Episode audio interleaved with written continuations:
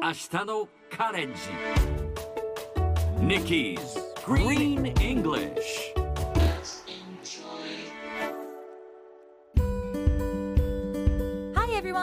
ここからは地球環境に関する最新のトピックスからすぐに使える英語フレーズを学んでいく Nikki's Green English の時間です。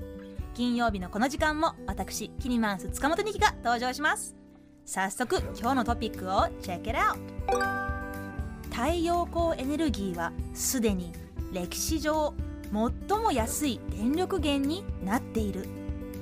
これはアメリカの経済誌「フォーブス」のコラムによるもの。IEA 国際エネルギー機関によりますと現在太陽光発電はほとんどの国で新規の石炭火力発電所やガス火力発電所よりも安上がりになりました。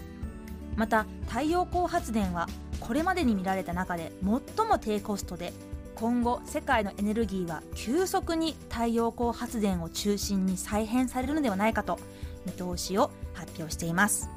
さてこの話題を英語で言うとこんな感じ。Solar energy is already the cheapest source of electricity in history. 今日は in history をピックアップ。歴史上という意味です。まあ英語で聞くと当たり前のように思えるけどいざ言おうとすると on history とか by history とか迷ってしまうことないでしょうか？こういうのはもう暗記しちゃいましょう。歴史上 in history です。この発展として go down in history 歴史に残るという言い方があります。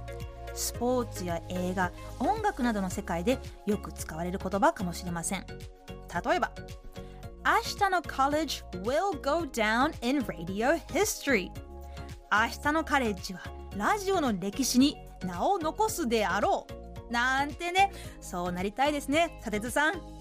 ではみんなで言ってみましょう。Repeat after Nikki Go down in history Yes, very good.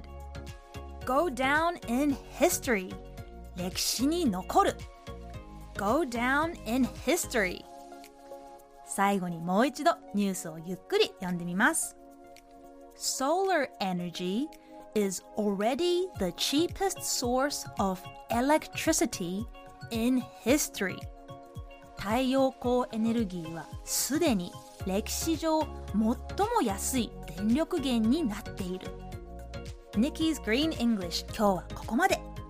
しっかりと復習したいという方はポッドキャストでアーカイブしていますので通勤通学仕事や家事の合間にチェックしてください。